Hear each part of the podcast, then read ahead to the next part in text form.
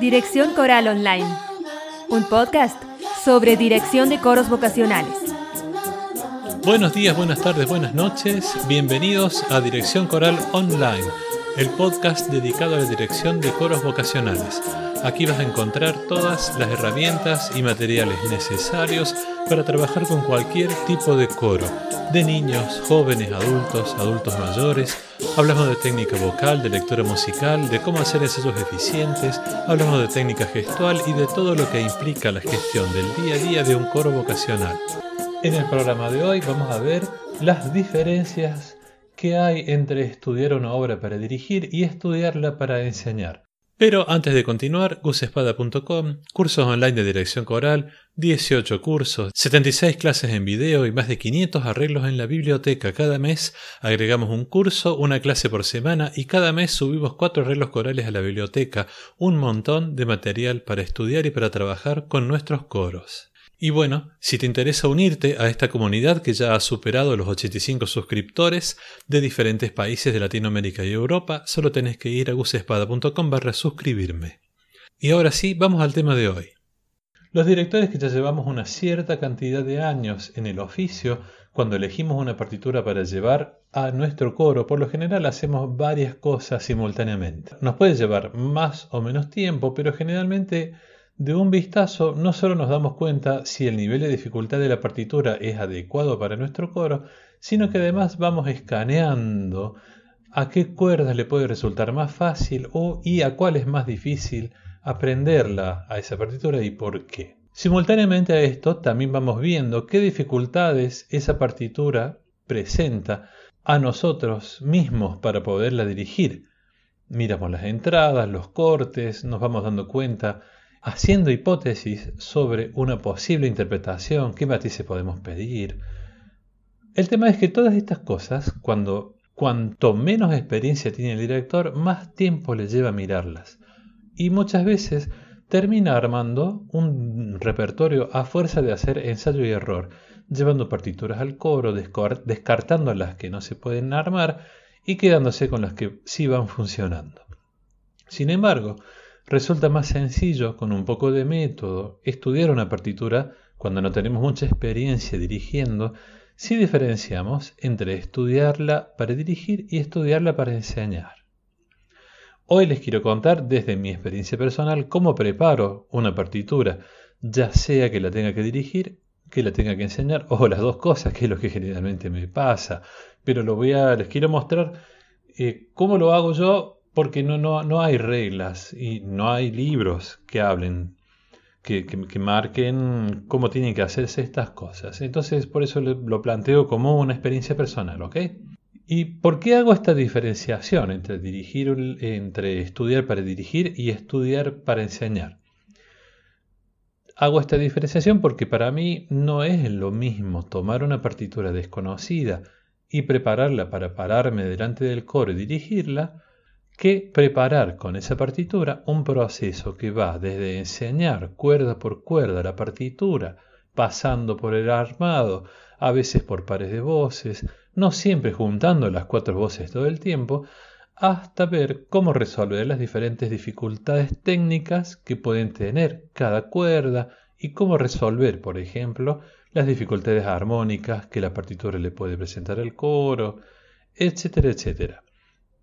Para cualquiera de los dos casos, ya sea que tengamos que prepararnos para enseñar una partitura o que tenemos que prepararnos para dirigirla frente al coro, hay un paso previo que es, desde mi punto de vista, ineludible. Tenemos que estudiar la partitura como una obra musical, como una obra musical integral. ¿Esto qué quiere decir? Lo que digo siempre acerca de cómo estudiar una partitura. Estudiamos la música, todos los parámetros que abarca este concepto, es decir, Estudiamos el aspecto melódico, el aspecto rítmico, el aspecto armónico, miramos las texturas, el aspecto contrapuntístico, etc. Por otro lado, estudiamos el texto de la obra, estudiamos, miramos si es prosa o poesía, su estructura, si tiene rima, la versificación, etc.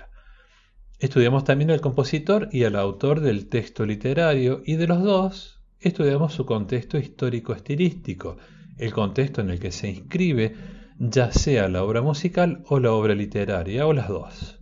Teniendo en cuenta el contexto histórico-estilístico, buscamos la mayor cantidad posible de relaciones entre el texto y la música. Dejo un enlace a una entrada del blog sobre la relación texto-música. Habiendo hecho entonces esto, vamos al paso que sigue. Dirigiendo coros vocacionales, es decir, dirigiendo coros que aprenden de memoria las partituras, lo más común es que primero tengamos que enseñar la obra una buena cantidad de ensayos antes de poder seguir, entre comillas, pararnos a dirigirla. Esto es porque, bueno, es lógico, en los primeros ensayos la gente está más pendiente de leer, de mirar la partitura, que de mirarnos a nosotros. Es más, de poco le sirve mirarnos a nosotros. Cuando un cantante no lee música y debe memorizarla, para él lo más importante es escuchar un buen ejemplo de lo que tiene que cantar para poder repetirlo. Y nosotros tenemos que estar más concentrados en eso mismo, en dar buenos ejemplos de cada parte, más que estar dando entradas, cortes, marcando matices, etc. Entonces veamos primero cómo podríamos estudiar una partitura para enseñarla. Estudiar una partitura para enseñarla significa, como primer paso, analizarla pensando qué dificultades de aprendizaje le puede presentar al coro. Y en una segunda instancia, tenemos que ir pensando qué estrategias, qué herramientas, qué recursos puede utilizar en caso de que esas dificultades efectivamente se le presenten al coro para poder ayudarlo a resolverlas. Esto requiere combinar las cuestiones relacionadas con el estudio de la obra con las cuestiones relacionadas con la técnica de ensayo. Dejo unos links a algunas entradas del blog sobre estos temas y dejo también los links a los cursos de técnica de ensayo y de estudio de obras corales. Lo ideal es que podamos disponer para cada dificultad que detectamos de dos o más herramientas o recursos para trabajarla. Para cada dificultad, al menos dos herramientas o recursos. De esta manera abordamos una misma dificultad de diferentes maneras y esto nos evita tener que estar repitiendo siempre de la misma manera un pasaje que nos sale o varios pasajes que nos salen. Cuando el coro aprende memorizando partes, tenemos que tener en cuenta, los ensayos eh, se basan en la repetición pero un exceso de repetición impacta negativamente tanto en la sonoridad del coro como en la musicalidad de las cosas que canta. Entonces está bueno estar siempre preparado para trabajar de manera de evitar repetir un mismo pasaje demasiadas veces. Tenemos que estar pendientes de evitar el exceso de repeticiones. Una vez que tenemos detectadas estas posibles dificultades que la partitura le puede presentar al coro y que, te, que hemos buscado en nuestro arsenal de herramientas, con qué herramientas y recursos podemos trabajar esas dificultades, llega la hora de planificar el ensayo.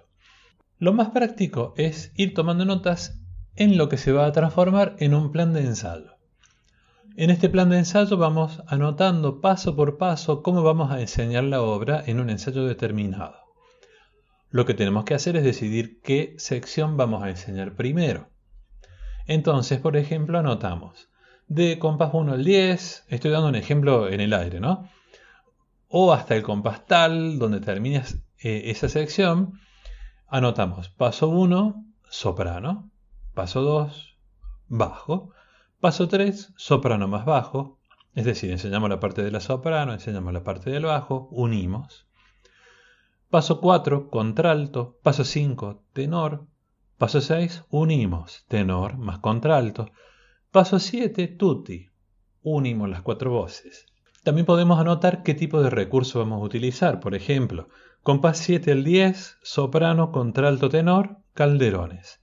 Con esto entonces yo ya sé que en el pasaje que va del compás 7 al 10, por la dificultad que, que estuve analizando, voy a juntar a sopranos, contraltos y tenores y les voy a pedir que canten nota por nota con calderones. Por ejemplo, para trabajar la sonoridad de esos acordes, o para trabajar alguna disonancia, o el equilibrio de las voces, o la afinación de esas tres cuerdas en ese pasaje. Por lo que sea que yo haya planificado que tenemos que hacer ese trabajo en ese pasaje. Hasta aquí entonces una idea básica de cómo podemos estudiar una obra para enseñarla. Ahora veamos cómo estudiamos la misma partitura para dirigirla. Lo primero que tenemos que hacer, y esto es algo que nos conviene, eh, a lo que nos conviene acostumbrarnos desde el principio, es memorizar la obra.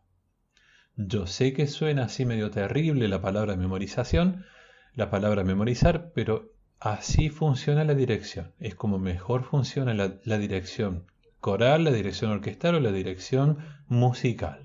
Tenemos que sabernos la parte de punta a punta. Tenemos que poder cantar de memoria cada parte y tenemos que saber cómo suenan esas partes simultáneamente, superpuestas, de manera vertical.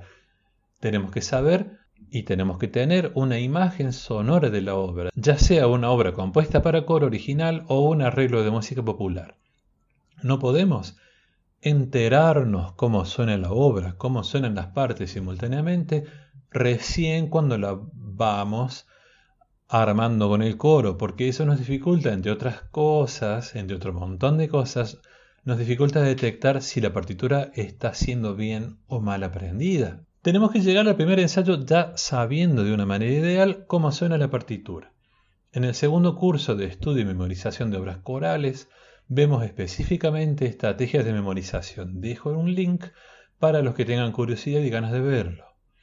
Entonces, ya teniendo la partitura memorizada, lo que tenemos que hacer es una guía de dirección. Tenemos que hacernos una guía de dirección. Esta guía es una línea de tiempo que hacemos en un papel con todos los compases de la obra. Y en esa línea de tiempo vamos a, poner todos los eventos importantes que tenemos que marcarle al coro. Entonces, por ejemplo, podemos marcar en el compás 10 entrada a la soprano, en el compás 15 entrada al tenor y corte al bajo. Estoy dando ejemplos en el aire, ¿no? En el compás 16, un crescendo para todos, estacato en la sección que va entre el compás 20 y 23, etc. Pero es importante que todas estas cosas estén marcadas de manera clara en esa línea de tiempo, en la guía de dirección, para que después podamos poner esa guía en el atril frente al espejo y practicar la dirección de la obra de principio a fin, siguiéndola, siguiendo la guía.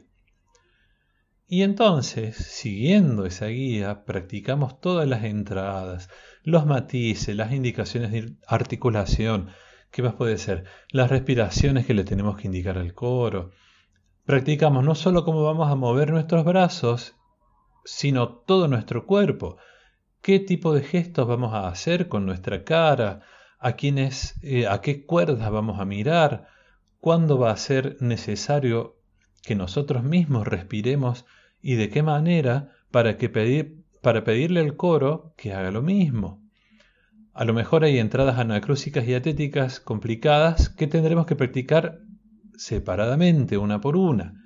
Dejo links también a una entrada del blog sobre entradas con el brazo no dominante. Es importante cuando nos paremos frente al espejo con la guía de dirección que tengamos esa imagen sonora de la obra, que sepamos no solo cómo suenan las partes verticalmente, sino también que tengamos una imagen de cómo suena la obra en el sentido expresivo, de cómo la queremos interpretar. De esa manera, mientras practicamos la dirección, al mismo tiempo vamos a practicar la expresión y la interpretación. Vamos a trabajar con musicalidad aún estando frente al espejo.